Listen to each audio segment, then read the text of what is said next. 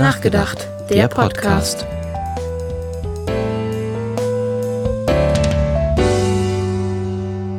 Heute sprechen wir mit Tim Giesbers. Hallo und herzlich willkommen zurück zu einer neuen Folge drüber nachgedacht.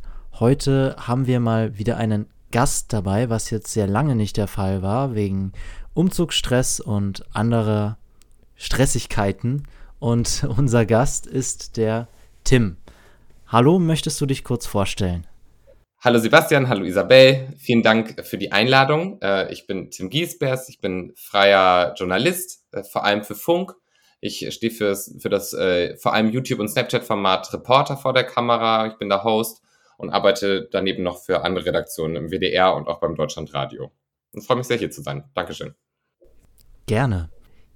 Ja, wir fragen ja alle Gäste immer, ähm, bevor wir in den Talk gehen, welche, mit welchen Pronomen sie gerne angesprochen werden würden. Ähm, ja, was ist da bei dir? Wie möchtest du angesprochen werden? Er und ihm, also genau, männliche Pronomen könnt ihr nehmen. Okay, gut, dass wir das jetzt geklärt haben, damit sich unsere ZuhörerInnen auch ein bisschen besser kennenlernen können, beziehungsweise einschätzen können, werden wir dir jetzt 20 Entweder-Oder-Fragen stellen und du beantwortest die einfach so mit der ersten Sache, die dir in den Kopf kommt. Und zwar Comedy oder Drama? Drama. Rucksack oder Koffer? Koffer. Hund oder Katze? Hund. Schokolade oder Gummibärchen? Schokolade. Zitronen- oder Pfirsicheistee? Pfirsicheistee. Ist beides widerlich, aber ja. Ja. ja, diese Krümeldinger sind fies, ne? Da ist, ja, das ist Pfirsich auch noch süßer, aber ich, ich bin, bleib bei Pfirsich. Da gibt es auch immer so einen Krieg. Nicht nachvollziehbar für mich, aber in Ordnung. akzeptiere ich, respektiere ich und akzeptiere ich. Ich habe auch gerade schon Angst, die äh, Katzenfans unter, unter den ZuhörerInnen äh, verschreckt zu haben, aber ich bin leider so allergisch gegen Katzen, ich falle in Ohnmacht, wenn jemand eine hat. Oh. Ist das auch schon, wenn, wenn die Haare äh, an einem festkleben und die. Äh, also ich bin tatsächlich, ich hatte mal so einen allergischen Schockanfall in einem Zug äh, in Norwegen, weil eine Frau neben mir saß, die fünf Katzen zu Hause hatte und das haben, also offensichtlich ähm, war ihr Mantel voll davon und ich äh, habe Atemnot bekommen. also Oh. ich, das ist schon passiert. Ja, doch, tatsächlich, es ist Oh ein Problem Gott. gewesen. Aber die war halt, die war halt Katzenfan. Aber konnte ja keiner ahnen. Ja, da muss man immer vorsichtig sein. Also, wenn man eine Katze Ja, hat, ja. dann äh, nicht zu nah rangehen. Tage vor Drehs auch tatsächlich äh, in der Regel. Also wenn ich irgendwo zu Hause drehe oder so, dann frage ich mal, ob es so eine Katze gibt. Manchmal passiert das ja und dann kann ich mich Mhm. mit vier Allergiker, also Antiallergikum, äh, voll pumpen und dann geht das. Ja. Isabels Gesicht, man kann es nicht sehen, aber ist sehr schockiert. aber es stimmt. Aber ja, also gut zu wissen für alle Menschen, die dir vielleicht begegnen. Aufpassen mit Katzen, äh, Katzen Ja. und Katzenhaaren, ja. Okay, ähm, dann machen wir mal weiter. Netflix oder Sky? Netflix. ARD-Mediathek muss ich an dieser Stelle sagen. Ah, ja. ARD-Mediathek. Ah, ja, ja, stimmt. Die ja. super gute ARD-Mediathek. ähm, Tee oder Kaffee? Ha, ja. Kaffee. Kaffee. Kaffee, okay. Ähm, Puzzeln oder Fernsehen? Fernsehen. Holz oder Plastik? Holz. Singen oder tanzen? Singen. Sommer oder Winter? Sommer. Fußball oder Handball? Äh, ich sag Handball. Berge oder Meer? Meer. Süßes oder salziges Popcorn? Süß. Eindeutig. Ah, ja. Da gibt es ja auch diesen Krieg, aber ich verstehe diese Leute nicht, die salziges Popcorn essen. Kann man nicht beides nehmen? Ja. Also gibt es da einen Krieg? Also, Ja. ich bin ja Team gemischt. Man kann das auch mischen lassen. Das finde ich aber dann Also- auch ekelhaft. Also Karamellpopcorn. ja gut, Salzkaramell passt ja vielleicht passt das sogar ganz gut. Die Vorstellung ist vielleicht ekliger, als es eigentlich ist. Ja. Salty Caramel, ja. Ja, es ist dann Salted Caramel Popcorn. Das ist äh, schon wieder hip. Ja. Müsst Oder ihr unbedingt ausprobieren. da, das, das wäre dann schon wieder so eher das, was ich vielleicht noch essen würde, aber also so, so einfach aus dem Kino so ein bisschen salziges und süßes Popcorn mischen ist, glaube ich, nicht so geil. Nee, glaube ich auch. Ich bin ganz traurig. Naja. ähm, Pizza oder Pasta? Pasta. Tag oder Nacht? Nacht. Obst oder Gemüse? Obst. Land oder Stadt? Stadt. Reisen oder zu Hause? Reisen. Harry Potter oder Herr der Ringe? Harry Potter. Uh, das waren auch schon die 20 Fragen.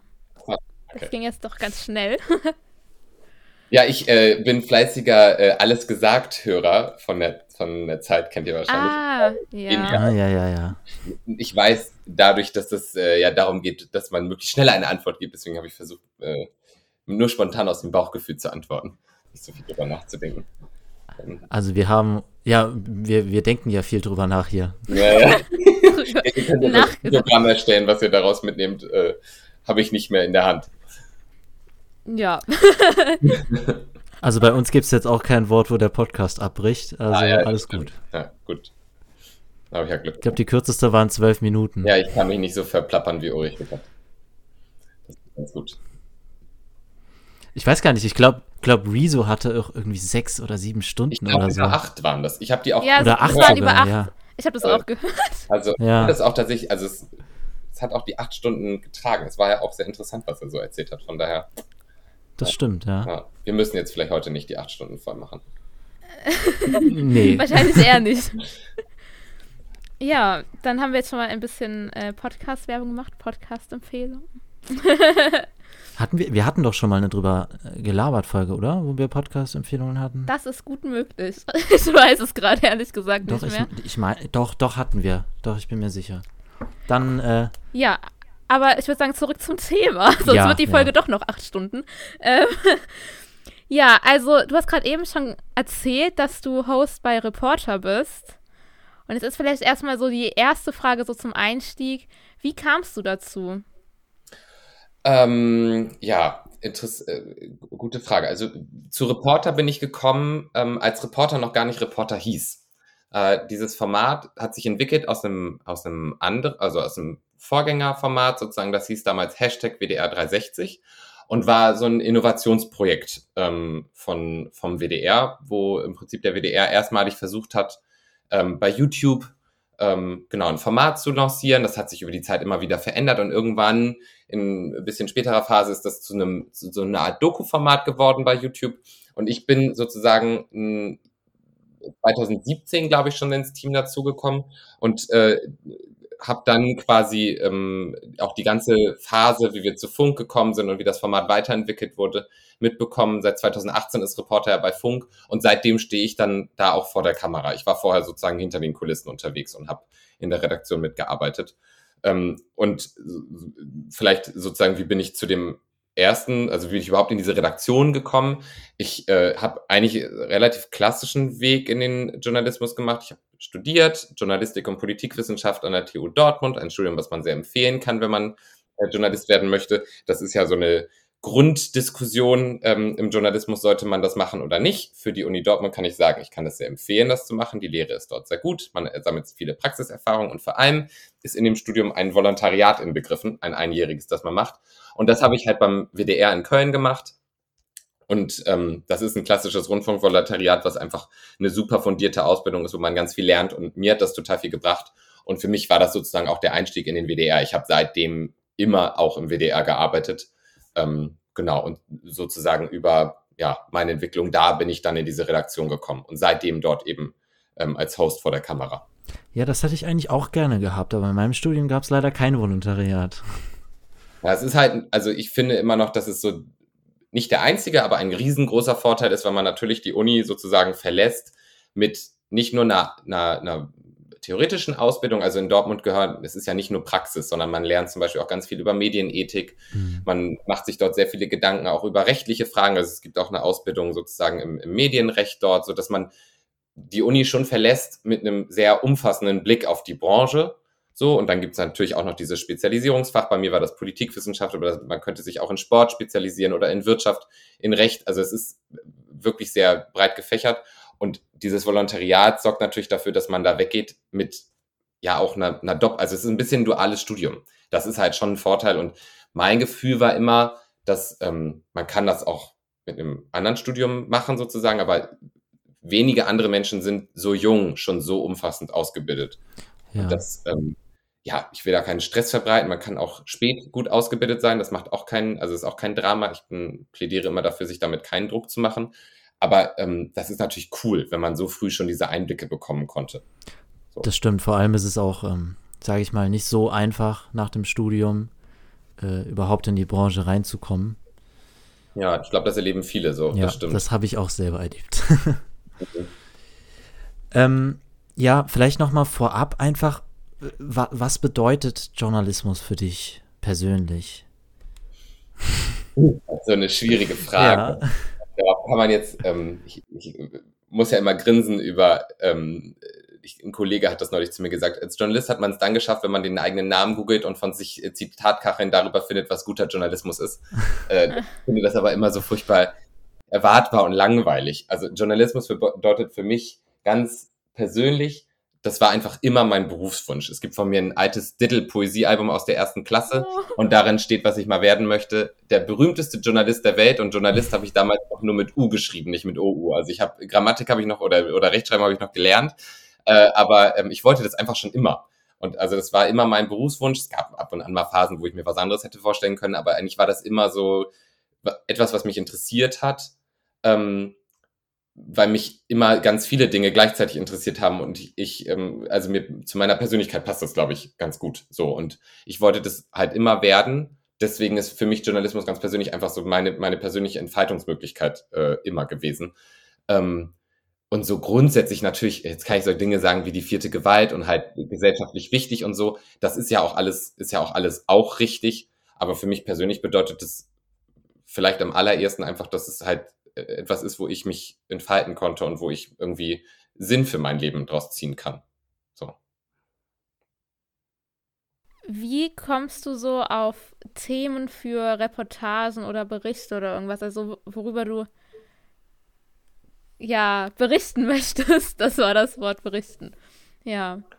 Ähm, das ist eine gute Frage, die ist aber, also das, da gibt es ganz unterschiedliche Wege sozusagen. Also ähm, wenn ich jetzt überlege, wie ist das bei Reporter, ähm, der Kanal ist ja mittlerweile relativ groß. Ähm, uns gucken regelmäßig viele Leute. Ähm, man ist vielleicht auch als, als Person schon sozusagen ähm, so, dass man wiedererkannt wird mal. Und mir schreiben zum Beispiel auch ganz viele Leute per Instagram und schicken mir halt Ideen. Das sind vielleicht manchmal nur so, so Stichwörter oder so, wo sie sagen, hey, das ist doch aber interessant, willst du dir das nicht mal angucken? Manchmal melden sich Menschen auch ganz konkret mit Fällen ähm, bei uns oder bei mir direkt und sagen, hey, hier, das ist meine Story, wollt ihr darüber nicht sprechen oder ist das nicht was, was euch noch interessieren könnte und ihr recherchiert mal weiter. Also es ist tatsächlich mittlerweile so, dass wir sehr, sehr viele Rückmeldungen aus der Community bekommen, wofür wir mega dankbar sind, äh, dass das passiert. In den Kommentaren unter den Videos schlagen Leute regelmäßig Themen vor und wir scannen das alles. Also dass ähm, jede E-Mail, die wir bekommen, jede Direktnachricht äh, und jeden Kommentar, der wird gelesen und das wird gesammelt.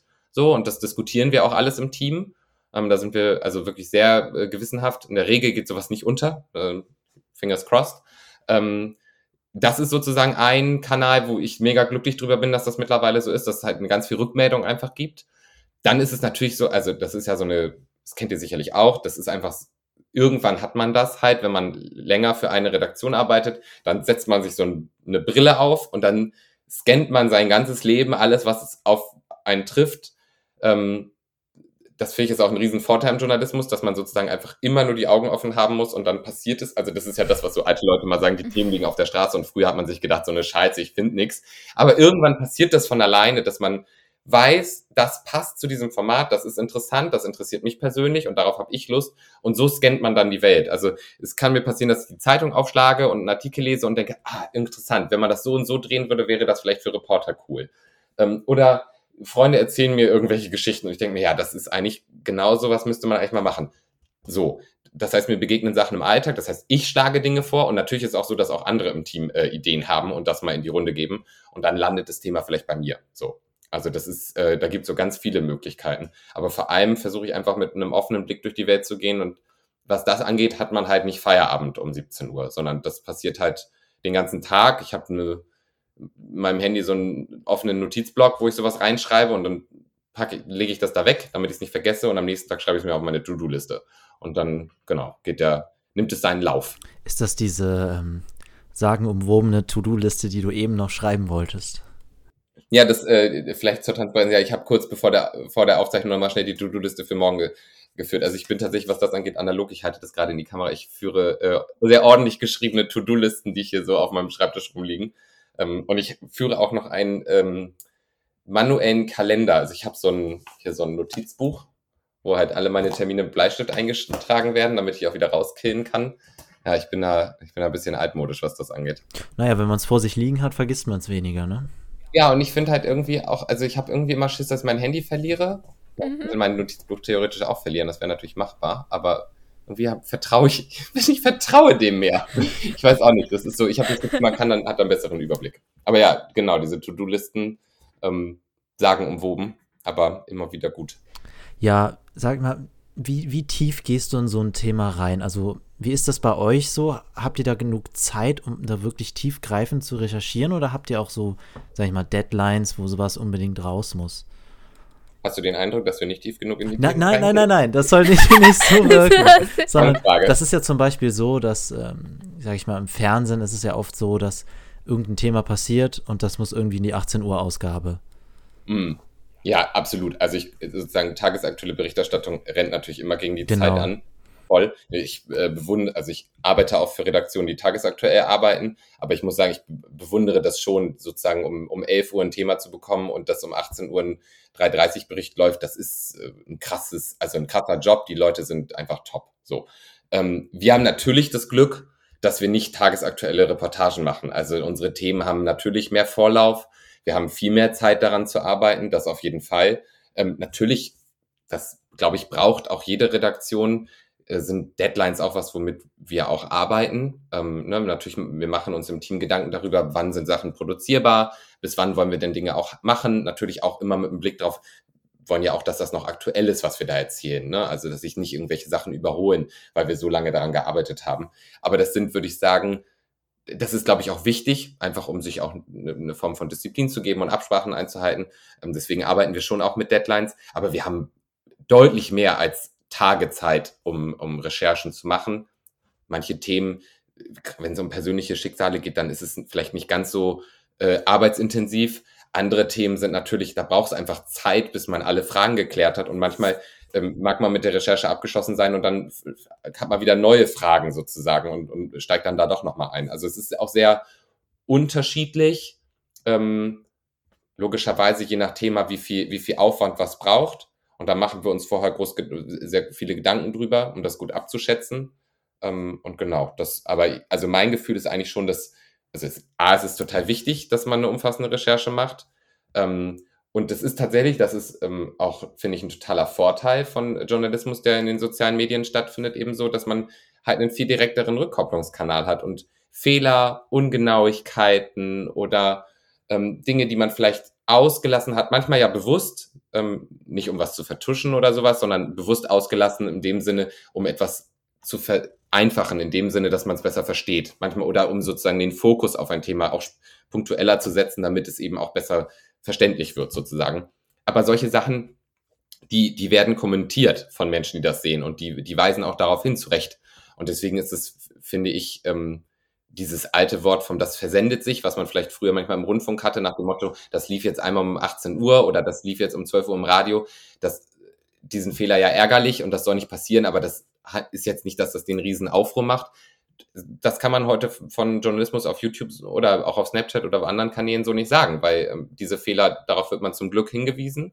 Ähm, das ist ja auch Feedback, was wertvoll ist, aber deswegen ist es umso wichtiger, dass man eben eine umfassende Recherche macht und sich da schon tief genug einarbeitet. Ich glaube, oft ist es so, dass man sich viel mehr eingearbeitet hat in das Thema, als man manchmal in den Reportagen am Ende sieht. Aber das ist so ein bisschen wie in einem Deutschaufsatz. Man muss halt das alles verstanden haben, um es dann ein bisschen einfacher erklären zu können.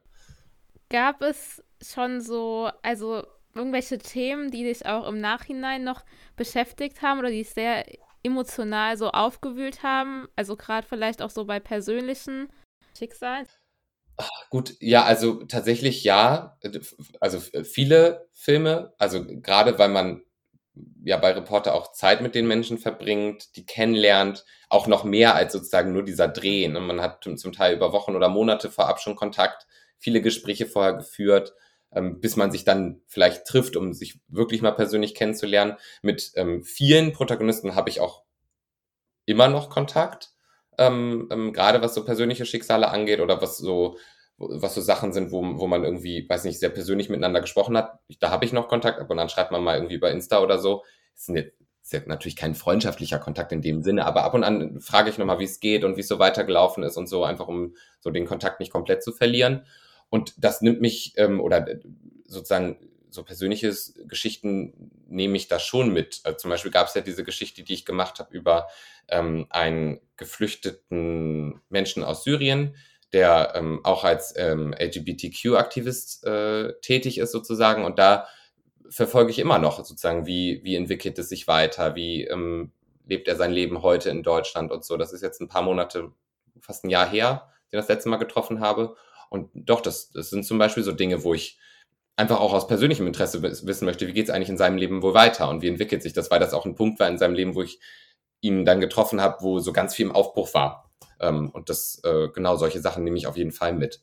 Und habe da auch immer noch das Gefühl, ich denke, ach, ich würde eigentlich gern wissen, wie, wie geht's denn weiter? Auch aus beruflichem Interesse natürlich, weil auch immer die Möglichkeit besteht, ähm, dass wir nochmal eine Fortsetzung drehen oder so und dass vielleicht sich eine Geschichte weitererzählt und auch das Publikum fragt natürlich oft so, hey, was ist denn jetzt mit dem und dem? Wie lief es denn weiter? Was ist denn nun passiert? Und ähm, absolut. Also ich finde das eigentlich auch gerade ein Vorteil an so einem Format wie bei uns, dass wir halt die Möglichkeit haben, Geschichten weiterzuerzählen. Ja, ähm, ich sag mal, deine Reportagen mh, hm, handeln, es ist ein sehr breites Spektrum, was, was du auch abdeckst. Also ich glaube, ich weiß gar nicht, wie viele das waren, aber ich hatte mir vor, im Vorfeld mal rausgesucht, das waren, glaube ich, 15 oder so die ich jetzt auf dem Kanal gefunden hatte. So wenige, ja. Okay. ich, ich ja, nur, also, aber so viele waren es dann scheinbar doch nicht. Es ist viel Arbeit in so ein Ding. Nur auf dem Reporter-Kanal, das ist ja. Und wo du vor der Kamera stehst. Kanal. Ja. Hm. Also ich, ich denk, weiß jetzt nicht, wie das ist, aber du stehst wahrscheinlich nicht immer vor der Kamera oder arbeitest du auch, du arbeitest auch noch in Redaktion mit oder ist, sind das. Also bei. Ja sozusagen bei Reporter die Filme, die ihr da findet, das sind meine Filme. Ich habe noch ein paar mehr gemacht, auch als sozusagen Autor in der Betreuung. Ähm, aber in letzter Zeit eher nicht. In letzter Zeit ist alles, was ich gemacht habe, auch der Output. Aber es ist eben, ja, es ist ein bisschen Arbeit, bis so ein Film entsteht. Ja, das ist klar. Deswegen ist der Ausschlag nicht so viel oder der Output nicht ganz so riesig. Genau. Also ich sag mal, eine Reportage, die mich beeindruckt hat oder dass es sowas immer noch gibt, ist die Reportage über Konversationstherapien. Habe ich das richtig ausgesprochen? Konversions. Konversions. Ich sag's ja, genau. immer. Ja, du sagst immer, immer konservativ. Das ist so schlimm. Es geht um Umholung. Ja, es geht nicht um äh, Gespräche. Ja. Also auch, aber auch, ähm, ja. vieles was anderes. Ja, genau. Also wie lief das ab? Wie kamst du auf das Thema und wie hast wie, wie bist du da reingekommen? Äh, an dieser Stelle muss ich einmal Props verteilen für meine liebe Redakteurin Katrin, äh, die dieses Thema angeschleppt hat und mir das ans Herz, ge Herz gelegt hat und gesagt hat, das müssen wir unbedingt machen. Ähm, ich war tatsächlich nämlich auch erst ähm, skeptisch, ob es das, also mir war das nicht so bewusst, dass das in Deutschland gibt ähm, und dass das so ein Thema ist. Und ähm, dann habe ich aber angefangen zu lesen, zu recherchieren, zu gucken, was wurde dazu schon gemacht. Und dann ist mir klar geworden, ah, das ist nicht nur in den USA ein Thema, wo ich das Wort sozusagen schon herkannte, sondern das ist das wohl auch in Deutschland gibt. Das war, ist alles so ein bisschen, ja, sag ich mal, so, es gab Berichterstattung dazu, aber das war immer alles so ein bisschen unklar. Ist das jetzt wirklich Konversions, also sind das sogenannte Konversionstherapien? Ähm, vielleicht reden wir ja noch darüber, dass das Wort Therapie in dem Fall ein bisschen schwierig ist, weil das sind eigentlich keine Therapien. Man nennt es halt so, das ist sozusagen der, der übliche Begriff. Man kann vielleicht von Umpolungsverfahren sprechen, wenn man es wenn man's richtig nehmen will, auch wenn die keine Umpolung zum Erfolg haben, logischerweise. Aber ähm, genau, und ich habe mich da so ein bisschen eingelesen und dann gemerkt, ah, das ist ein Thema. Und dann haben wir eigentlich relativ schnell beschlossen, okay, wir versuchen das jetzt, wir versuchen da eine Reportage drüber zu machen. So, und im Prinzip bin ich da so zugekommen. Also es war, war nicht mein Vorschlag an der Stelle, aber ähm, man konnte mich schnell dafür begeistern. Ja, wie, also du bist ja praktisch auch zu diesen Ärzten in Anführungszeichen äh, hingegangen.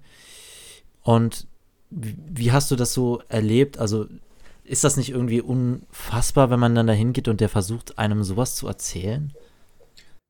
Ist es, also absolut. Ähm, ich habe in diesem Film ähm, häufig war ich sprachlos äh, äh, an vielen Momenten sozusagen. Es ging schon in den ersten Recherchen los.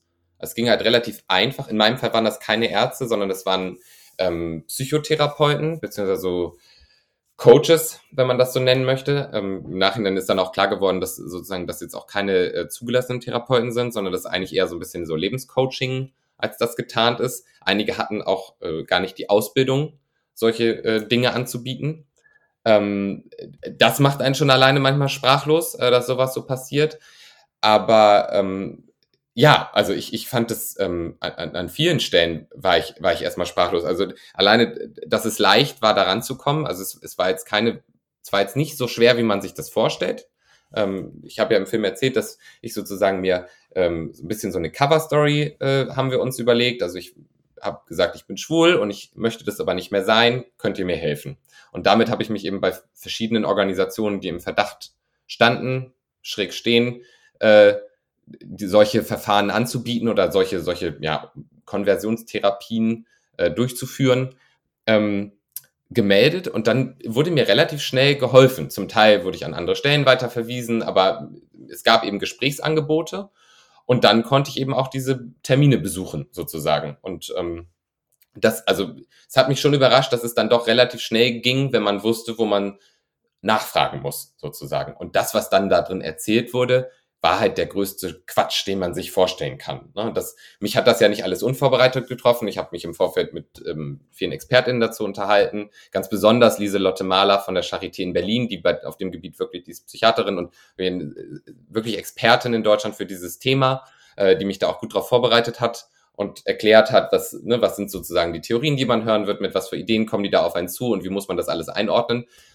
Wenn man sich das dann aus sozusagen, wenn man da sitzt, so wie ich, und das weiß, das ist die eine Sache, aber man muss sich ja mal vorstellen, auf diesen Stühlen, wo ich dann saß, hat vielleicht vorher ein, ja, ein 20-Jähriger gesessen, der mit seiner Sexualität ganz große Probleme hatte, aus welchen Gründen auch immer, weil die Erziehung ihm beigebracht hat, dass das falsch ist oder weil sein Glaube ihm sagt, das ist falsch, aus welchen Gründen auch immer. Das ist ja nichts ähm, Verwerfliches, sozusagen zu hadern mit der eigenen Sexualität. Ähm, das ist für alle ähm, queeren Personen ein, ein Prozess, wo man sich mit sich auseinandersetzen muss. Ähm, das, das ist ja kein Schicksal, das man sich aussucht. So. Und ähm, wenn man sich vorstellt, dass dieser Mensch da saß und ja nicht dort sitzt, vielleicht dort sitzt, weil er von Elternhaus gezwungen wird, aber vielleicht auch dort sitzt, weil er wirklich freiwillig nach einer Lösung sucht und das vielleicht der einzige Strohhalm ist, an den er sich klammert, um Hilfe zu bekommen und sagt, ich möchte nicht mehr schwul sein, bitte helft mir. Und dann sitzen da Menschen, die mir erzählen, ja, wir können dir helfen, dass du nicht mehr schwul bist. Das ist halt Quatsch. Also ähm, diese Kernerkenntnis, und das war für mich so das Wichtigste, fast aus, was ich aus diesem Film mitgenommen habe, dass seriöse Therapieangebote sagen halt nicht, wenn man sagt, das ist falsch mit mir, sagen die nicht, dann ändern wir das, sondern die sagen, wenn du glaubst, deine Sexualität ist falsch, dann versuchen wir mit dir gemeinsam einen Weg zu finden, wie sich dein Blick auf dich verändert, damit du das eben nicht mehr als falsch wahrnimmst, weil eine Sexualität kann man nicht therapieren und kann man nicht umpolen. So funktioniert das nicht. So, und diese Menschen, die das anbieten, die versprechen das aber. Und die haben das mir auch versprochen. Ein Versprechen, das sie nicht halten konnten. Nee, ganz im Gegenteil tatsächlich. Also das ist ja sozusagen mit auch eine der ganz schlimmen Sachen, äh, die man bei Konversions, sogenannten Konversionstherapien einfach im Kopf haben muss. Das schadet, es hilft nicht. Ne, es ist eben so, dass viele Menschen noch, ja, wenn man sagen will, ähm, mit, mit, psychischen Problemen aus diesen, aus diesen Gesprächstherapiesitzungen gehen, weil ihnen eben Hoffnung gemacht wird auf eine Sache, die nie erfüllbar ist und sie dann ähm, mit dieser Hoffnungslosigkeit leben müssen. Und das, das ist halt einfach, das ist grausam, das zu tun muss man ganz klar so sagen. Das ist grausam. Sowas berührt einen wahrscheinlich schon, gerade wie du gerade eben schon gesagt hast. Also wenn man sich vorstellt, da sind andere Menschen, die vielleicht wirklich gerade irgendwie nicht mit ihrer Sexualität klarkommen und dann denken, da bekommen sie Hilfe. Mhm. Ähm, wie schaffst du es dann irgendwie? Also ich stelle mir das halt schon sehr emotional belastend vor. Also du meintest zwar, du wurdest auch darauf vorbereitet, aber das selbst nochmal so durchzumachen, stelle ich mir schon sehr, sehr schlimm irgendwie auch vor. Wie schaffst du es so im Nachhinein irgendwie damit umzugehen? Also ich glaube tatsächlich, dass man, wenn man dort als Journalist ist, und das ist ja meine professionelle Rolle, dann bin ich da ja nicht komplett als Privatperson. Dann glaube ich, dass der Punkt, den du schon gesagt hast, was ich gerade erzählt habe, ne, diese Vorbereitung ist halt einfach ganz wichtig, dass man eben weiß, auf was für eine Situation lässt man sich ein und ähm, ein bisschen sozusagen den Kontext kennt. Das hat mir zumindest in den Fällen total geholfen. Ähm, aber ich glaube schon, dass man ist dann irgendwie in einer professionellen Rolle. Ich hatte im Hinterkopf, dass natürlich Menschen dort sind und eben genau das durchmachen, worauf ich mich quasi vorbereitet habe und eben wirklich einen Leidensdruck haben. Wenn man sich das klar macht, ist das ganz furchtbar. Ich habe in dem Film ja auch äh, jemanden getroffen, der tatsächlich diese ähm, ja solche Verfahren durchgemacht hat über Jahre und auch im Nachhinein äh, nach der Reportage noch Kontakt zu anderen Betroffenen. Es haben sich dann nachher viele Menschen gemeldet bei uns und bei mir direkt, die das eben auch erlebt haben in unterschiedlichen Phasen in ihrem Leben. Und also, wenn man sich das klar macht, zeigt das auch die Tragweite. Ja, ich, ich glaube, dass einem diese professionelle Rolle hilft in dem Moment, das zumindest ein Stück weit von sich fernzuhalten. Und sicherlich hilft auch, dass ich selber nicht eine Minute daran zweifle, äh, dass äh, dass ich schwul bin oder dass ich als ein queerer Mann bin, dass das irgendwie problematisch ist oder sowas. Das, ähm, die, dieses Selbstbewusstsein zu haben, das ist ja auch ein Prozess gewesen, aber ähm, das hat mir natürlich total geholfen, in dieser Rolle auch keine Sekunde irgendwie zu glauben, was die mir da erzählen. Nicht nur, weil ich wusste, es ist aus wissenschaftlicher Sicht Quatsch, sondern auch einfach, weil es mich persönlich, ähm, weil ich einfach weiß, dass es falsch ist. Ja, also wenn man, ich sag mal, die, äh, wenn man stark genug ist ähm, und sich seiner Sexualität genug bewusst ist, dann ähm, ist das, denke ich, also kann, kann man sich sowas anhören, aber weiß, dass es falsch ist. Aber es gibt eben diese Menschen, die, wie du schon gesagt hast, eben nicht so gefestigt sind in den Absolut. Ansichten oder schon darunter gelitten haben in ihrem Leben. Und dann, für die ist es halt schwer, wenn sie dann von allen Seiten noch hören, dass es falsch ist, wie sie leben. Und das, äh, ich schätze mal, hat schon einige Menschen auch, sag ich mal, wahrscheinlich in den Selbstmord getrieben.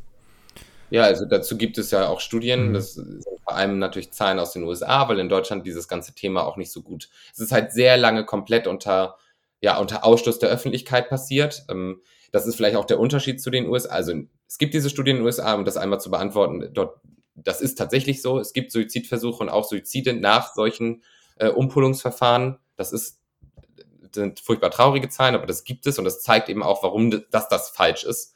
Ähm, denn äh, sozusagen angebliche Hilfsangebote, die dann dazu führen, dass sich Menschen umbringen. Also das, ich weiß nicht, wie man das noch als Hilfsangebot begreifen kann. Das Problem sozusagen der Unterschied zu, ähm, von Deutschland zu den USA ist, dass hier nicht offen damit geworben wird. Also das ist auch vor diesem Verbot, was dann ja in der Folge ähm, kurz nach Erscheinen auch der Reportage sozusagen im Sommer darauf in Kraft getreten ist, angestoßen von äh, Jens Spahn, war es so, dass das in Deutschland nicht so war, dass man gegoogelt hat Konversionstherapie und dann gab es fünf Anbieter, die da irgendwie gesagt haben, hier für 50 Euro drei Wochen Camp. So lief es nicht. Das war schon, das liegt sicherlich auch glücklicherweise an einem gesellschaftlichen Klima, das sich langsam, aber stetig ähm, freundlicher der LGBTQ-Community gegenüber zeigt und ähm, auch offener ist dafür. Eine Gesellschaft, die es begrüßt, dass äh, Männer Männer heiraten können und Frauen Frauen. Ähm, und sozusagen dieses Klima hat, glaube ich, oder hat schon dazu geführt, dass auch den Anbietern selber klar war, dass sie damit so nicht offen werben können. Das ist immer sozusagen ein bisschen unter der Decke gehalten worden und war eben nicht ganz so, also stand jetzt nicht einfach offen, offen da, so. Und das ist, glaube ich, ein ganz großer Unterschied ähm, zu den USA, wo das, also Conversion Camps ähm, in, in Teilen, in sehr konservativen Teilen der USA völlig, also will nicht sagen Normalität sind, aber damit wird eben offen geworben. Und das ist für einige Eltern von queeren Jugendlichen eben eine Alternative, damit umzugehen. Schlimm genug, dass das so ist, können froh sein, dass es in Deutschland zumindest nicht so, also ob das jetzt besser ist, dass es nicht offen ist, aber das zeigt ja zumindest, dass ein Teil, also dass es immer noch oder zum Glück keine ähm, Alternative, also keine akzeptierte Art ist, damit umzugehen. So und darüber kann man froh sein. Jetzt gibt es dieses Verbot. Ob das nun wirksam ist oder nicht, darüber kann man, glaube ich, sehr trefflich streiten. Was es sicherlich ist, ist es ein wichtiges gesellschaftliches Signal, was zeigt, auch vom Staat, dass Homosexualität, Transidentität ist nichts, was man therapieren muss. Das ist keine Krankheit. Ähm, Und deswegen braucht es dafür auch keine Psychotherapie. So, wenn überhaupt, benötigen Menschen, die mit ihrer Sexualität hadern, unsere Unterstützung.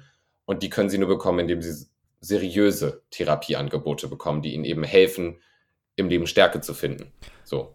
Ist das auch das, was du ähm, durch so eine Reportage erreichen willst? Also was ist das, was du erreichen willst?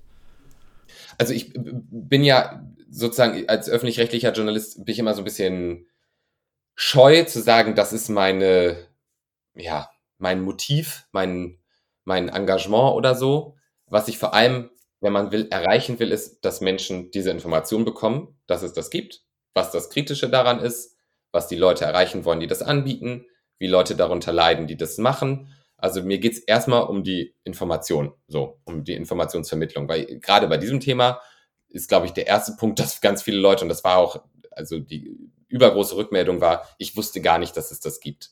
So, und deswegen war für mich erstmal nur wichtig, dass man drüber spricht. Ähm, meine Motivation war jetzt nicht zu sagen, ähm, ich möchte, dass das verboten ist. Ich finde es gut, wenn meine Reportage Anstoß zu einer Debatte ist, die dazu führt, dass etwas verboten wird, was allgemein als falsch wahrgenommen wird. Ich meine, nichts anderes sind ja nun mal Verbote oder Gesetze, sind ja Ausdruck von, von Normen, die wir in unserer Gesellschaft verhandelt haben. So, das, das ist jetzt nicht meine, meine erste Motivation. Für mich ist wichtig, da Aufmerksamkeit drauf zu lenken, auf ein Thema, was ich für wichtig halte oder wo ich sage, das ist, glaube ich, notwendig, dass wir das diskutieren. Und dann freue ich mich, wenn das daraus gemacht wird. So, aber erstmal ist es für mich die Informationsvermittlung an der Stelle. Ja. Habt ihr immer so ein bisschen ein Problem mit zu sagen, so, das ist jetzt mein, ähm, ist ja nichts Schlimmes. Andere Journalisten ordnen das für sich anders ein. Ich glaube auch, dass es Themen gibt, wo das, wo das okay ist. Aber für mich geht es mit den Reportagen erstmal darum, dass ich ähm, Geschichten zeigen möchte, äh, auf, auf äh, Missstände aufmerksam machen möchte und die Möglichkeit geben möchte, dass man darüber diskutiert. So, das ist eigentlich das Wichtigste. Würdest du sagen, es wird genug über queere Themen äh, in den Medien berichtet? Vielleicht auch eher so in älteren Medien, also jetzt nicht vielleicht so Snapchat oder so, sondern eher so Zeitungen, weiß mhm. ich nicht, Nachrichtensendungen im Fernsehen? Also ich erkenne da einen Trend, dass ich glaube, dass ähm, es über die letzten Jahre, würde ich sagen, sind queere Menschen und ihre, ja, ihre Probleme in der Gesellschaft und ihre, ihre Situation in der Gesellschaft sind sichtbarer geworden, auch in klassischen Medien, würde ich sagen, auch in Medien, die sich an ältere Menschen richten. Das ist ja auch nur sinnvoll, ähm, weil es auch, also das darf man ja nicht vergessen, es gibt auch ältere Menschen, die queer sind. Ich habe äh, vor Jahren mal einen Film für den WDR gedreht über ähm, das Leben von ähm, schwulen Senioren. So. Und, oder in dem Fall waren es schwule Senioren, da war kein, keine lesbische Frau dabei, es waren tatsächlich Männer, die ich begleitet habe. Aber das ist ein, ist ein Thema. Also es gibt ja auch, mag sein, dass es kein Massenphänomen ist aus, aus vielerlei Gründen, weil eben viele ältere Menschen in einer Welt aufgewachsen sind, in der ein Outing völlig außer Frage war oder ein Coming Out völlig außer Frage stand. So, das war einfach nicht, äh, war für viele ein, ein, ein unfassbar schwerer Schritt. Deswegen sind diese Menschen vielleicht heute nicht so sichtbar, aber sind natürlich trotzdem da.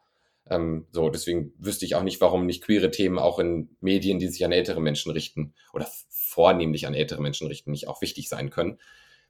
Ich glaube schon, dass sozusagen viele Medien, gerade auch bei Funk, ähm, das, das richtigerweise als, als ein wichtiger Themenbereich ähm, gesehen wird. Und das finde ich auch, finde ich auch gut. Ähm, wie gesagt, ich habe das Gefühl, dass sich das positiv entwickelt. Ob genug darüber gesprochen wird, das, ähm, ich finde das immer eine schwierige Einschätzung, weil die Medien sind natürlich sehr divers in Deutschland. Wir können ja froh sein über eine sehr plurale Medienlandschaft, über wahnsinnig viele Angebote, die man nutzen kann oder auch nicht nutzen muss, wenn man das nicht möchte. Ähm, ich glaube, zu viel Berichterstattung gibt es nicht ähm, ich glaube, man kann das eine tun und das andere nicht lassen. Äh, sozusagen ein, ein Bericht über die Lage queerer Menschen in Deutschland muss nicht den Bericht über ein Erdbeben im Mittelmeer ähm, sozusagen verdrängen. So ähm, sicherlich äh, Aufmerksamkeitsökonomie und so darüber kann man natürlich irgendwie auch streiten. So was nehmen die Leute wahr und so. Das ist ja auch alles in Ordnung. Ich glaube aber nicht, dass es ein zu viel gibt. Und in dem Moment, wo man das wenn man mal so ein bisschen auf die Zahlen guckt, was Akzeptanz von äh, queeren Menschen in Deutschland, gerade was Transpersonen angeht, das ist ein schwieriges Thema, das ist ein großes Problem. Diese Menschen erfahren sehr, sehr viel Diskriminierung nach wie vor. Es gibt sehr viel Unverständnis für Menschen, die ähm, eine Transidentität haben. Und ich glaube, dass das eher noch mehr Aufmerksamkeit oder sagen wir mal mehr Aufklärung braucht Einfach seriöse Aufklärung, Fakten, damit Menschen verstehen, worum es geht, weil es gibt da einfach sehr viel Unkenntnis und in der Folge von der Unkenntnis gibt es eben sehr viel Ablehnung. Und ähm, wenn man, also ich würde ungern aufhören, damit darüber weiter aufzuklären, weil ich glaube, dass das wichtig ist. Das ist eine ähm, wirklich marginalisierte Gruppe in unserer Gesellschaft und die brauchen Aufklärung. So und deswegen finde ich das richtig und wichtig, das auch zu tun. Ja, wie, wie ist die Lage aktuell auf der Welt für queere Menschen? Also in Deutschland und auf der Welt. Hast du da das Gefühl, dass es besser oder schlechter wird oder dass es irgendwie gleich bleibt? Oder das. Oh, das ist kompliziert. Also ich, ja. ich glaube, vielleicht für Deutschland einmal. Ich glaube, dass es besser wird. Ähm, das eindeutig. Ich glaube, dass, wenn man sich, vielleicht, wenn man sich mal überlegt, ich bin 1992 geboren, hätte ich damals gesagt, ich bin ein schwuler Mann, wären die gesellschaftlichen Reaktionen völlig andere gewesen.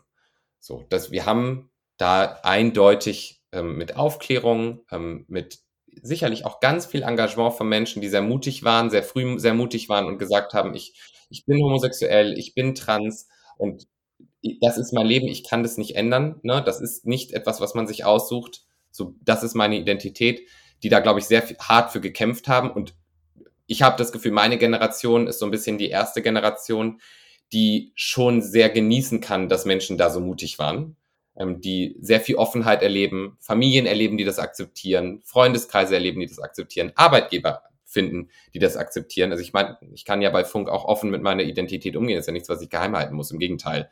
Ähm, das ist sogar Teil meiner Beschäftigung. Das ist ja nicht, ich mache ja nicht nur queere Themen sozusagen, aber eben auch. Dann, ähm, wer hätte das vor 28 Jahren gedacht, dass das möglich ist? So.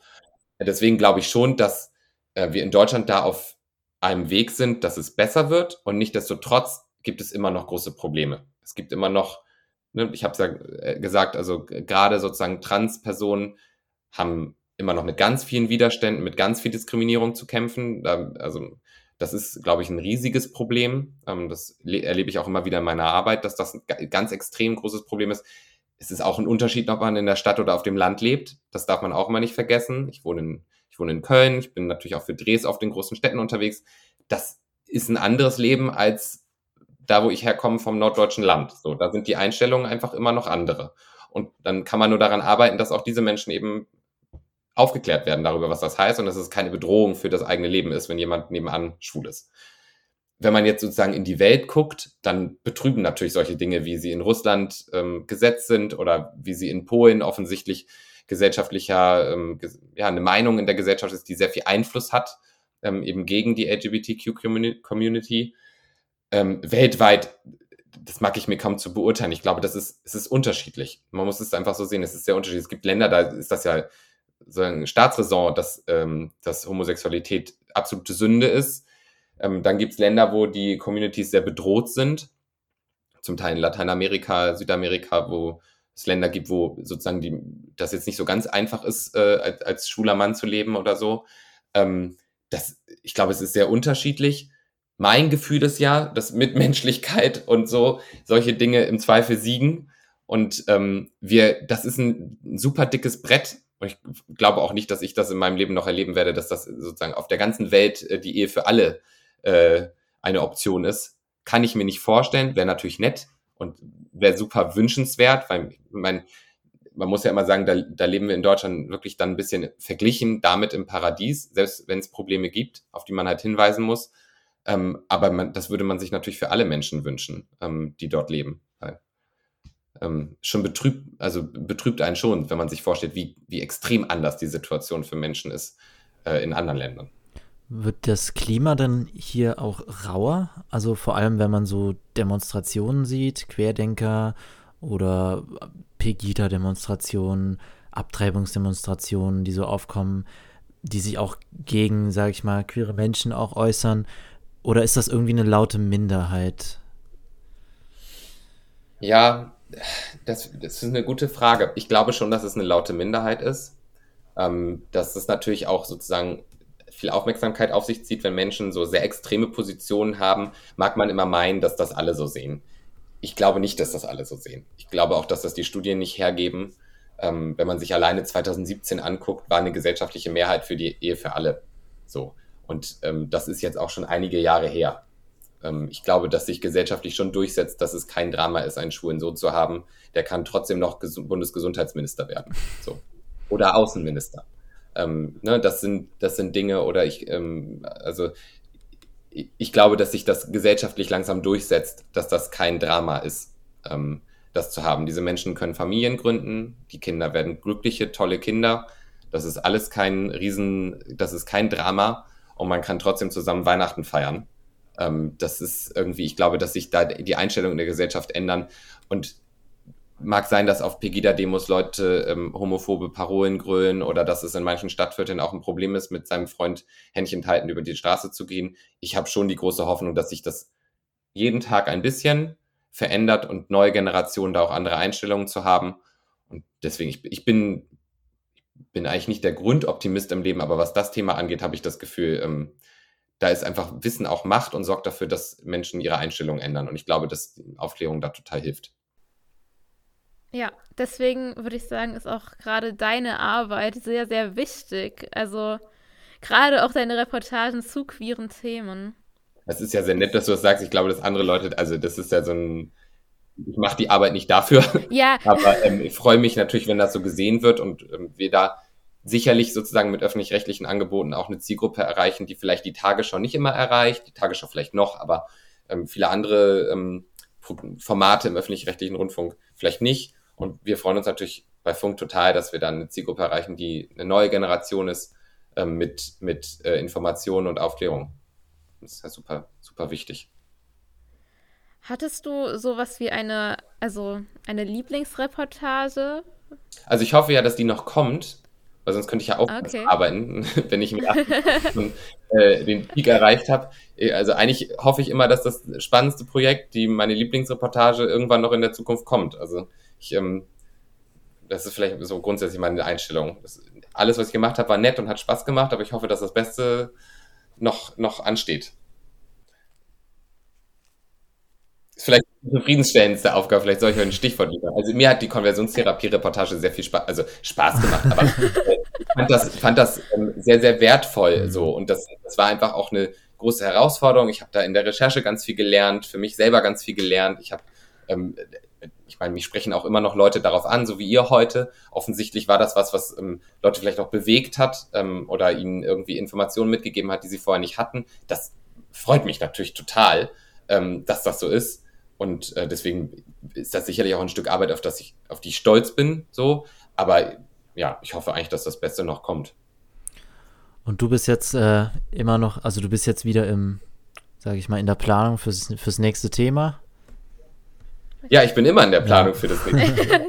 ähm, es ist tatsächlich so, ich arbeite eigentlich immer mehreren, also an mehreren Themen für Reporter gleichzeitig. Mhm, doch, also das ist schon so, das liegt natürlich auch daran, dass man irgendwie immer versucht, auch was fertig zu produzieren und das würde gar nicht funktionieren, wenn man immer nur eine Sache vor der, vor der Brust hat, sozusagen. Aber ich habe da immer zwei, drei ähm, Ideen, mit denen wir jonglieren und an denen ich parallel arbeite, genau. Aber das mache ich eigentlich immer. Ich habe auch mal Urlaub, klar, aber es ist immer irgendwie, auf meinen To-Do-Listen steht immer irgendwie zwei, drei Themen, an denen ich gerade arbeite. Ja. Darfst du vielleicht ein paar. Nein. Habe ich ja schon gedacht. Nein. Ich wollte ah. auch schon fragen, ob man mal spoilern will. Ah. also nicht, weil es jetzt so wahnsinnig top secret ist, aber weil es auch irgendwie, jetzt kündige ich irgendeine Reportage an, die vielleicht dann gar nicht ja. klappt. Ich mache irgendwie ja. Protagonisten Druck, weil er denkt, oh Gott, das ist ja mein Thema. Ähm, und damit, darüber reden wir ja gerade, jetzt muss das funktionieren. Manche Sachen sind ja auch sensibel, da brauchen Protagonisten mal ein bisschen auch, auch Zeit für sich, vielleicht sich zu überlegen, möchte ich denn darüber öffentlich sprechen, dann möchte ich keinen Druck machen. Okay. eine Verständlich. Gute, gute Mittwoch 16.30 Uhr irgendwann tauche ich da wieder auf. Wir sind gespannt. Ist denn die nächste Reportage wieder was von dir oder machst du jemand anderes? Äh, um, das kann ich vielleicht verraten am 29. September. Also ja, nächste Woche. Ist das nächste Woche? Ja, nächste Woche kommt wieder ein Film von mir. Da habe ich auch sehr lange dran gearbeitet und ähm, hoffe, dass ähm, alle den spannend finden. Ähm, ich finde die Geschichte irre. Ja, so viel kann ich gleich sagen. Dann hoffen wir, dass alle nach dieser Podcast-Folge direkt mal auf YouTube gehen, ja, auf den Reporter-Kanal und sich das anschauen. Abonnieren, bitte, bitte. abonnieren und, und die Glocke ja, aktivieren. die Glocke aktivieren, ja, und abonnieren, das würde mich sehr freuen. Wenn es gefällt, dann gibt keinen Guckzwang. Ja, wie ist, also jetzt haben wir schon über, der, über, wieder über Journalismus in die Ecke gegangen und haben auch schon über die Welt gesprochen. Ich sag mal, Journalismus, wie, wie ist die aktuelle Lage für Journalisten? Meinst du jetzt finanziell, Berufsaussichten oder Arbeitsbedingungen oder also worauf Ja, ich glaube, oder ich glaube, er meint gesellschaftlich, oder? Genau, also das so im Sinne von jetzt auch mit Querdenkern, alles Mögliche und äh, es wird ja auch immer so schön gesagt, Lügenpresse. Mhm. Ja, mhm. dieses Wort. Ähm, nicht so einfach, ähm, habe ich das Gefühl. Also ähm, das ist, das ist, glaube ich, schon ein gesellschaftliches Klima, was also es ist, es ist, eine, ist eine sehr große Frage, ähm, würde ich sagen. Mhm. Es ist, man kann es es hat gute Auswirkungen, dass die Gesellschaft sehr viel kritischer Journalismus gegenüber eingestellt ist und eben nicht alles glaubt und auch Dinge hinterfragt. Ich finde das erstmal nicht, erstmal ist das nicht problematisch. Das ist auch gut. Ein kritisches Publikum führt auch dazu, dass Journalismus besser wird. Zum Beispiel, indem er Quellen transparenter macht, indem er Recherchewege transparenter macht, aufzeigt, wie ist man denn zu den Informationen gekommen. Ich finde, das ist zum Beispiel eine Sache, die war früher nicht so relevant. Das ist heute relevant, dass man das tut. Und das finde ich gut. So.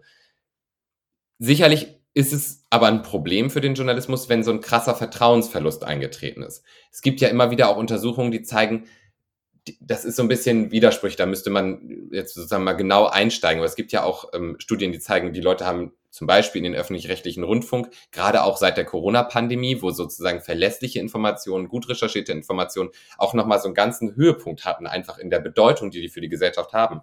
Meine Hoffnung ist, dass vielleicht eine Lehre aus dieser Pandemie ist, dass es uns gezeigt hat, wie wichtig fundierter Journalismus ist. Nicht nur öffentlich-rechtlich, auch von privaten Anbietern, von Zeitungsverlagen und so. Aber dass das eben einen gesellschaftlichen Wert hat und in Zeiten der Krise wir uns in Deutschland glücklicherweise darauf verlassen konnten, dass es viele, viele Journalistinnen und Journalisten gab, gab, die sehr, sehr, sehr ernsthaft daran gearbeitet haben, möglichst schnell, möglichst viele Informationen zusammenzutragen, um die Bevölkerung über diese Situation zu informieren.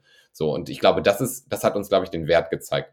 Trotzdem nimmt man zumindest in einigen Milieus gesellschaftlich natürlich wahr, dass Menschen das Vertrauen verloren haben in Journalistinnen und Journalisten. Und das ist was, was man ganz schwer wieder aufbauen kann, wo man aber nur daran arbeiten kann, indem man seine Arbeit gut macht, sozusagen. Das würde ich sagen. Und dann gibt es sicherlich eine radikale, zum Glück Minderheit in Deutschland, die ähm, den freien Journalismus grundsätzlich als Bedrohung ansieht. Aber das ist auch klar, wenn man die sozusagen die Demokratie in Frage stellt, wie es in, in einigen Milieus ähm, offensichtlich gang und gäbe ist, dann findet man natürlich freien Journalismus auch scheiße, weil der einen im Zweifel kritisiert. Aus deren Logik heraus macht das Sinn. Ähm, da darf man, glaube ich, aber nicht verwechseln, dass das Menschen sind, die dieses ganze System nicht, ähm, nicht gut finden und das komplett ändern wollen. So, das, man sieht es ja immer wieder, auch in Staaten, wo es eben autoritäre Regime und Regierungen gibt, dass eine der ersten Sachen, die eingeschränkt werden, sind, ist die freie Presse weil das natürlich dazu führt, dass eine Gesellschaft kritisch bleiben kann. Ähm, wenn man ähm, die Presse kontrolliert, dann kontrolliert man zumindest zum großen Teil auch das, was eine Gesellschaft denken kann, was sie wissen kann.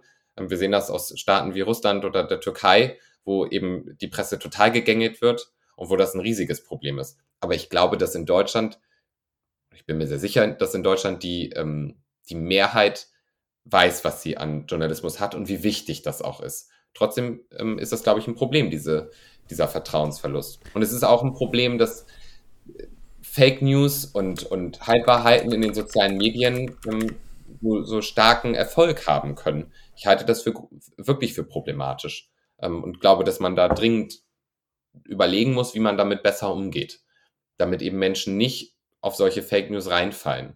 Ähm, ganz schlimm war das ja 2015, 16, ähm, während der sogenannten Flüchtlingskrise, ähm, als eben Deutschland sozusagen ja Probleme in der Migration zu lösen hatte, wo auf vielen sozialen Kanälen einfach hanebüchende Nachrichten kursierten und Menschen das aber geglaubt haben. Und das ist auch während der Corona-Krise jetzt wieder so. Äh, und ich glaube, das ist, das ist total wichtig, dass man sich da Gedanken darüber macht, wie man damit besser umgeht, weil das natürlich, also das ist ja Irrsinn, so. Und Deutschland wurde auch im weltweiten Ranking auch runtergestuft. Was ja, ich äh, bin nicht ganz sicher, vielleicht wisst ihr das besser. Ähm, ich glaube, dass die Gründe waren, dass es eben vermehrt Übergriffe auf ähm, mhm. Querdenker-Demos ja. gab. Ja, ich, in diesen Milieus, ich meine darüber, ich muss ehrlich sagen, ich habe sozusagen noch nie Berichterstattung gemacht über äh, so eine Querdenken-Demo, ähm, aber ich weiß von Kolleginnen und Kollegen ähm, die da sind, dass es eben ein wahnsinnig giftiges Klima äh, gibt gegen Journalistinnen und Journalisten dort vor Ort. Ähm, und das ist ein Riesenproblem. Ich meine, es kommt ja fast jedes Mal zu tätlichen Übergriffen. So, und das, ähm, das also betrübt mich absolut. Das ist offensichtlich jetzt mal ganz losgelöst davon, ob derjenige Journalist ist oder nicht. Aber überhaupt irgendwen tätlich anzugreifen, finde ich ehrlich gesagt keine akzeptable Situation. Ähm, noch viel ja. weniger, wenn da jemand einfach seine Arbeit macht und dazu gehört eben Berichterstattung. Ähm, so, das finde ich, finde ich grundproblematisch. Ähm, und es, also es betrübt absolut, dass es offensichtlich Situationen in Deutschland gibt, wo man als Journalist eben nicht sicher ist.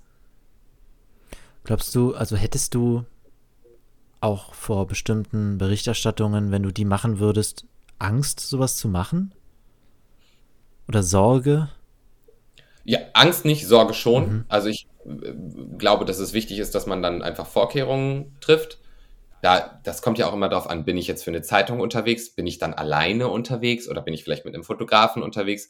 Beim Rundfunk ist es ja immer auch ein Vorteil, dass man mit einem Team unterwegs ist, also beim Fernsehen sozusagen wäre das ein Vorteil, dass man mit dem Team unterwegs ist. Da ist auch oft ehrlich gesagt der Kameramann oder die Kamerafrau, der oder diejenige, die es sehr schnell abbekommt. Ne, die haben nun mal die Kamera in der Hand und die sind mit diesen riesen Dingern oder auch mit kleineren Kameras natürlich auch viel sozusagen verletzlicher. Oft konzentrieren die sich gerade bei der Arbeit irgendwie auf das, dass sie, dass sie filmen und kriegen von hinten gar nicht mit, dass sich jemand nähert und sie umschubst oder ihnen die Kamera aufs Gesicht haut oder solche Dinge. Also das, da ist man vielleicht als Reporter manchmal gar nicht der Erste sozusagen, der es abbekäme.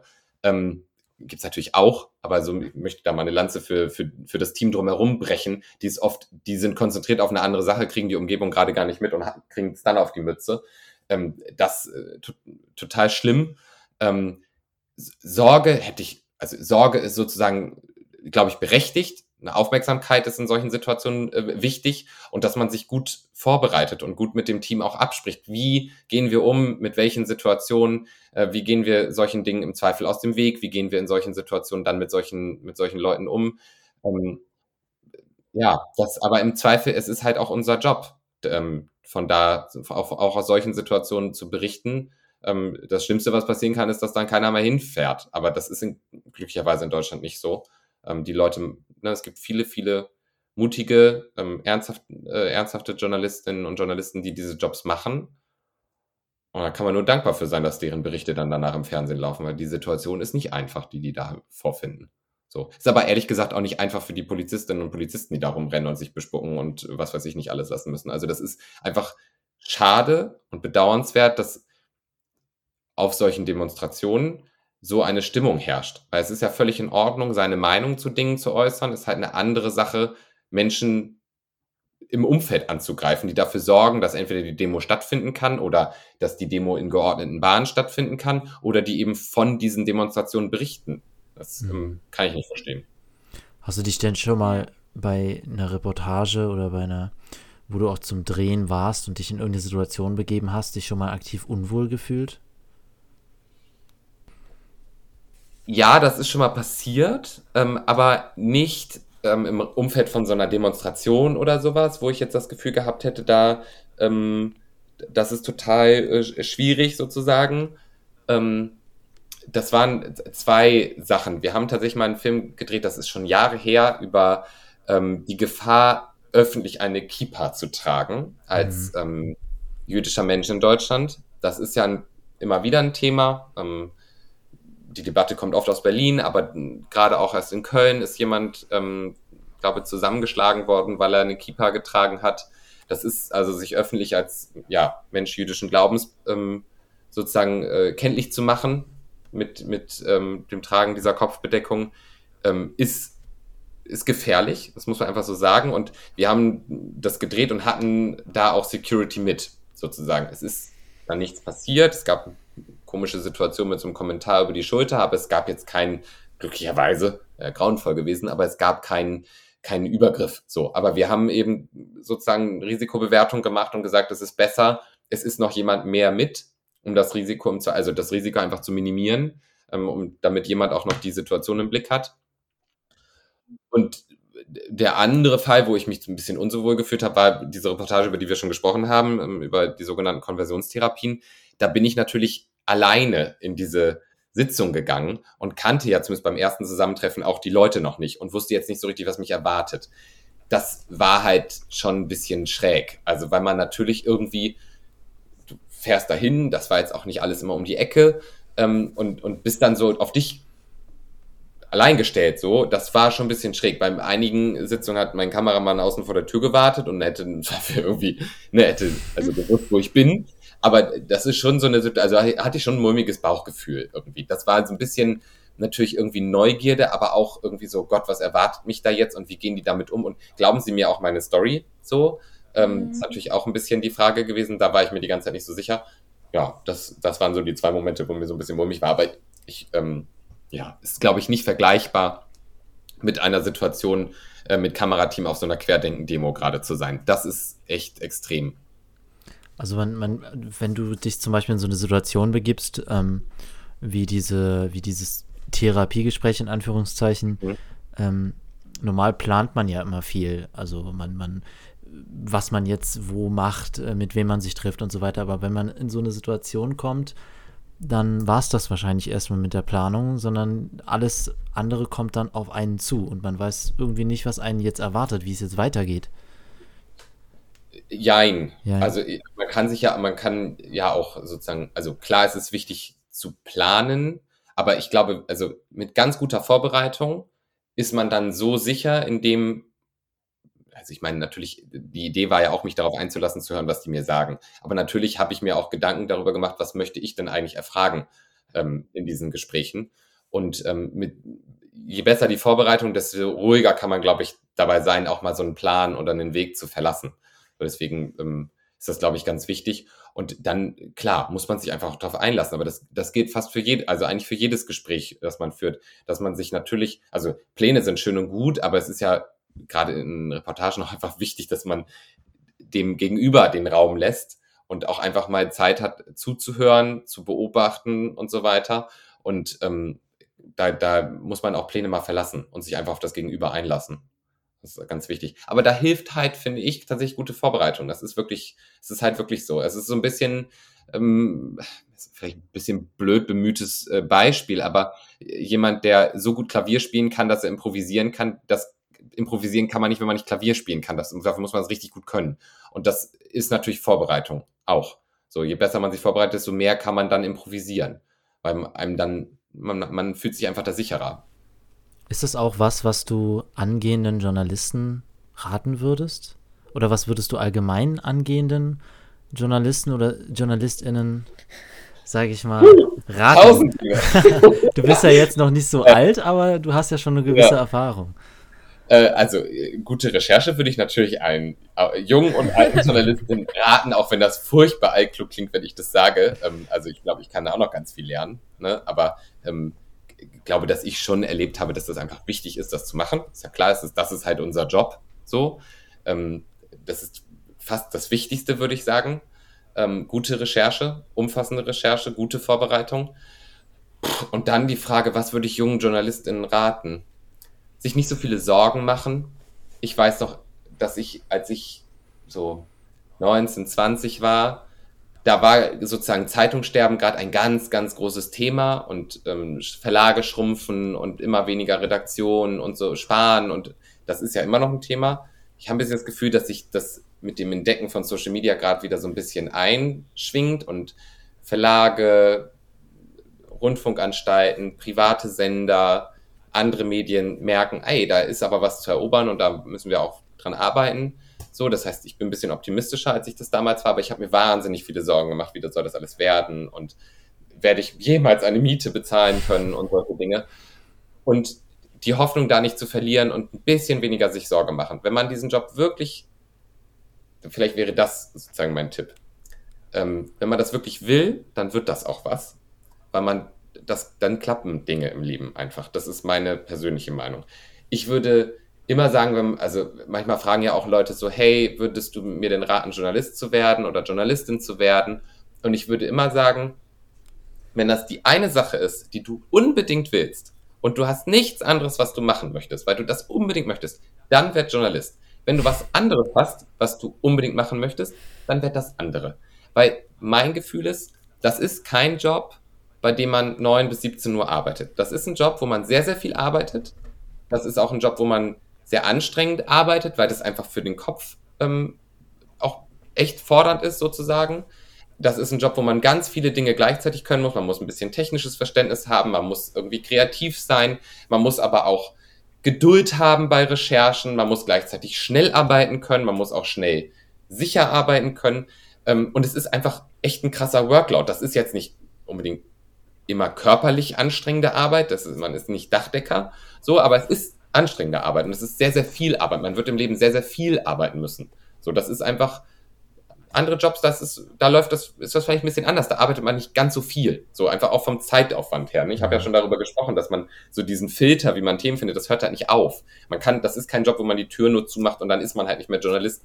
Das ist man eigentlich die ganze Zeit. Und dann ist man auch, glaube ich, gut. Ähm, ich bin ja auch für Work-Life-Balance, aber man kann es auch nicht übertreiben. In, in manchen Jobs geht das halt nicht so einfach. Ähm, ne, ein Pilot kann nur fliegen, wenn er im Flugzeug sitzt, aber ein Journalist kann immer Journalist sein. Auch im Urlaub am Strand in Spanien. So, das, das ist halt leider so. Oder gut so. Kann man sehen, wie man will. Deswegen würde ich aber immer sagen, wenn es was anderes gibt, was dich auch wahnsinnig interessiert, dann mach halt lieber das andere. Aber wenn du die Leidenschaft, Leidenschaft ist ein furchtbares Wort in diesem Zusammenhang, weil das haben immer alle gesagt haben. Aber wenn man sozusagen den Ehrgeiz mitbringt, dass man das unbedingt möchte, dann glaube ich, ist das auch okay. Dann sollte man das tun. Dann sollte man das werden. Weil Bedarf an guten Journalisten ist da. Absolut. Themen sterben nicht aus. Nein, aber auch nicht nur Themen sterben nicht aus. Aber also es gibt genug Menschen, die vielleicht nicht so talentiert sind wie, wie eine andere Bewerberin oder ein anderer Bewerber. Und die Redaktionen suchen nach guten MitarbeiterInnen. Absolut. Eigentlich alle, die ich kenne, freuen sich über Menschen, die engagiert sind, die tolle neue Perspektiven in den Journalismus einbringen, die kreativ sind, die Ideen haben, die, die was machen wollen, die was erreichen wollen. Also ich wüsste nicht, wo man das nicht braucht. Aber dafür muss man eben sehr hart arbeiten. Ähm, deswegen wäre das sozusagen mein Tipp. Aber eben echt nicht zu verzweifeln. Weil, also, wenn man das unbedingt will, dann, dann klappt das. Und manchmal denke ich mir auch, so wenn ich so zurückgucke, ist mein Rat auch nicht ganz so furchtbar verbissen zu sein. Ein bisschen leicht soll einem das auch noch von der Hand fallen irgendwie. Das alles so, uh, so super verbissen zu sehen und, und ich muss unbedingt mit 20 den Abschluss und es muss dann mit 21 das Volo. Nee, muss überhaupt nicht. Gibt super tolle Journalistinnen, die sich spät dafür entschieden haben und die erstmal was anderes gemacht haben. Und ehrlich gesagt ist das auch ein Job, wo auch Lebenserfahrung total gut ist. Also mal irgendwie das ist vielleicht auch das Schöne, dieses Auslandsjahr in Kolumbien, das mag vielleicht für den Ingenieur nicht ganz so wichtig gewesen sein, aber den Journalisten bringt es weiter. So, weil alles an Lebenserfahrung irgendwie weiterbringt und Kontakte dich weiterbringen. Und deswegen, ja, man muss das nicht alles so verkrampft sehen. Ein bisschen locker ist auch gut. Ich finde, das hast du sehr, sehr schön gesagt. es soll ein bisschen den Druck nehmen. Ich glaube, das tut es. Ähm, also, wir hätten jetzt keine Fragen mehr an dich. Hast du noch Fragen an uns oder irgendwas, was du abschließend unbedingt noch loswerden möchtest? Nö, ich wüsste, ich wüsste eigentlich nicht was. Also, wenn ihr alles gefragt habt, hat sehr viel Spaß gemacht. Ich hoffe, ich habe nicht immer zu lange geantwortet. Nee, gar Nein, das war perfekt. Ja, das sagt ihr jetzt, bis ihr es schneiden müsst. cool. Dann aber auf jeden Fall danke schön, dass du mit uns gesprochen hast. Sehr gerne. Vielen Dank für deine Einblicke. Hat mich auch genau. gefreut. Spaß gemacht. Und äh, ja, dann moderiere ich ab und würde sagen, bis nächste Woche zu einer neuen Folge. Gut. Tschüss. Tschüss.